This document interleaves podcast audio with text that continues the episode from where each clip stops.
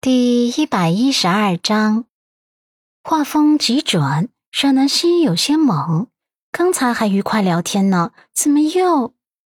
陆漠北大手也开始动作起来，出口的嗓音粗嘎无比。急什么？还有最重要的事情没做呢。阮南希慌乱的扯着自己的浴袍躲闪。啊，别，陆先生，我今天累了。陆漠北又哄他：“乖，我动作轻一点。”哎呀，我真的累了，今天好累。做这种事情解乏。哎呀，真的别。我想要。陆先生。陆太太，乖，今天解锁新姿势。一世的旖旎，一世的缠绵悱恻。第二天早晨，南希起床的时候，双腿都忍不住的发软打颤。这男人在床上的话果然不能信。说好了动作轻点，可为啥越来越汹涌了？害得他累得睡过了头，急急忙忙收拾一番就去店里了。从巴厘岛咖啡厅开业以后，南希就开启了全新的生活模式：白天忙忙忙，晚上啪啪啪。阮依人也经常来店里帮忙。他现在全力写作，偶尔没灵感或者是疲累的时候，就会来店里打杂帮忙，顺带着找找灵感。南希每天跟着甜点师学着做甜点，他有这方面的天赋，经常师傅教一遍，他就能学的差不多了。店里招了几名服务员，都是年轻男女，有一位刚坠入爱河的丫头叫甜甜。她的男朋友每天都会来接她下班，中午有空的时候还会送爱心午餐过来。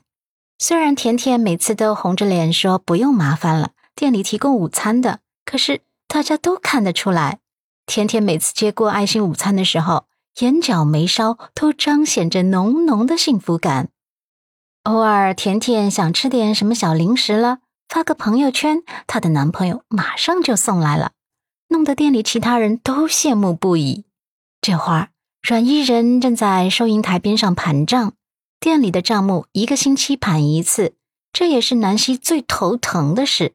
她最烦的就是账目了，所以每次伊人来的时候，这些账目就交给他了。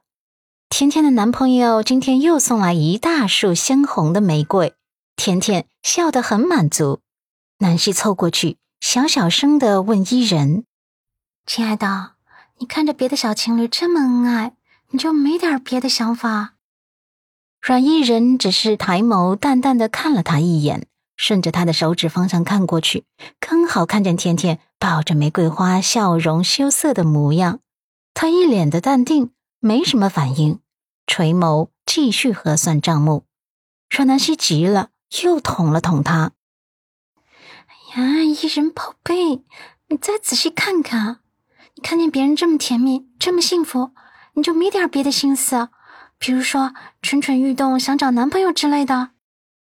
见他不开窍，南希索性把话说得更直白了点。阮依人抬眸，淡定的眨眸：“快，别闹。别的小情侣再怎么秀恩爱，我这种小清流都没感觉。我崇尚我单身，我自由，我自由，我快乐。OK。”阮南希伤脑筋的蹙眉，叹息，抱着他的胳膊摇晃。哎呀，我的好艺人，你啥时候能开窍啊？你不可能一辈子这么单身下去啊！这样你多孤独啊！阮依人眸光依旧毫无波澜。我的好南希啊，别操心我了，我孤独，我快乐，好吗？南希撅嘴。伤脑筋的叹息，再叹息。嗯，你到底什么时候才能开窍嘛？你看别人恋爱多幸福，你也老大不小了，你先不结婚，谈谈恋爱总可以吧？没兴趣。阮一人摇头，突然停下手中动作，然后一本正经的道：“别打我主意了。你要是看人家秀恩爱，蠢蠢欲动。”就回家找你家大总裁撒娇去，让你家总裁也来跟你秀个恩爱，咋样？让南希见完全说服不了他，只好放弃。算了算了，我今天放弃治疗你了，改日继续。